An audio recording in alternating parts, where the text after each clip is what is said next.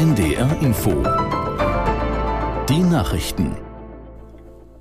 Um 15 Uhr mit Benjamin Kirsch. Nach den Meldungen folgt eine Unwetterwarnung für Niedersachsen. Im Kampf gegen das Hochwasser errichten die Einsatzkräfte in Oldenburg in Niedersachsen zur Stunde einen mobilen Deich. Am Nachmittag wird Bundesinnenministerin Faeser in der Region erwartet. Aus Oldenburg Thomas Stahlberg. Faeser kommt mit THW-Präsidentin Lackner und dem Präsidenten der Bundespolizei Roman, um sich mit den Helfern auszutauschen. Außerdem will sie sich einen Einsatz des Polizeihubschraubers ansehen, der in den vergangenen Tagen große Sandsäcke transportiert hat, um die Deiche zu verstärken. Ein Besuch in der benachbarten Stadt Oldenburg war zunächst nicht geplant. Gerade hier ist die Lage sehr angespannt. Seit dem Morgen verlegen 60 Feuerwehrleute einen zwei Kilometer langen mobilen Deich in Bümmerstede. Falls der Huntedeich brechen sollte, müssten 600 Anwohner ihre Häuser verlassen. Auch im Bereich Achtern-Diek droht 240 Anwohnern Ähnliches. Im Norden sind die Menschen ohne größere Zwischenfälle in das neue Jahr gestartet. Feuerwehren und Polizei hätten zwar zu zahlreichen Einsätzen ausrücken müssen, teilten die Behörden mit. Insgesamt sei die Lage in der Silvesternacht aber im Vergleich zu den Vorjahren ruhig gewesen.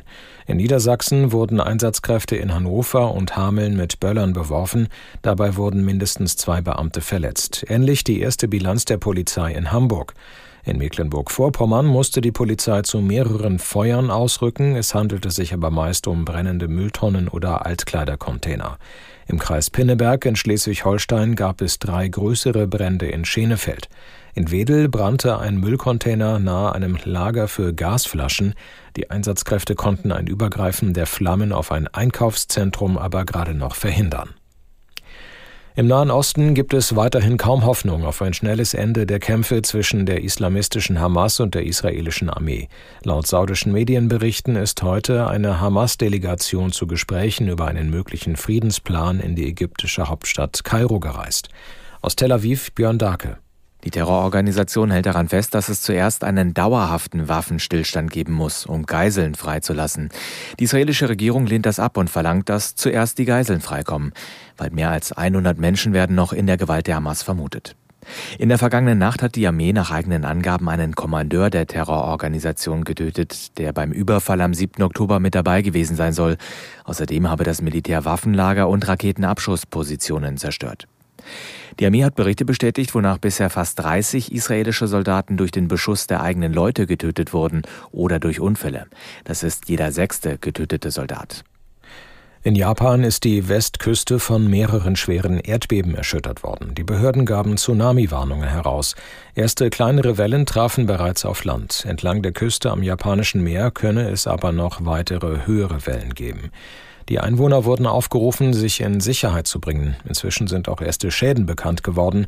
So stürzten nach Medienberichten in der betroffenen Region mehrere Häuser ein. Auf Straßen und Parkplätzen entstanden Risse und in einer Fabrik brach ein Feuer aus. Das waren die Nachrichten. Und nun die angekündigte Unwetterwarnung. Morgen und übermorgen in Niedersachsen verbreitet Dauerregen, im Harz dabei Unwettergefahr durch ergiebigen Dauerregen. Das Wetter in Norddeutschland stark bewölkt und verbreitet Schauer, vereinzelt mit Graupel, zum Abend hin Auflockerungen 5 bis 8 Grad. Morgen stark bewölkt bis bedeckt und teils kräftiger Regen 4 bis 10 Grad. Die weiteren Aussichten am Mittwoch weiterhin unbeständig bei 4 bis 10 Grad. Es ist jetzt 15.04 Uhr.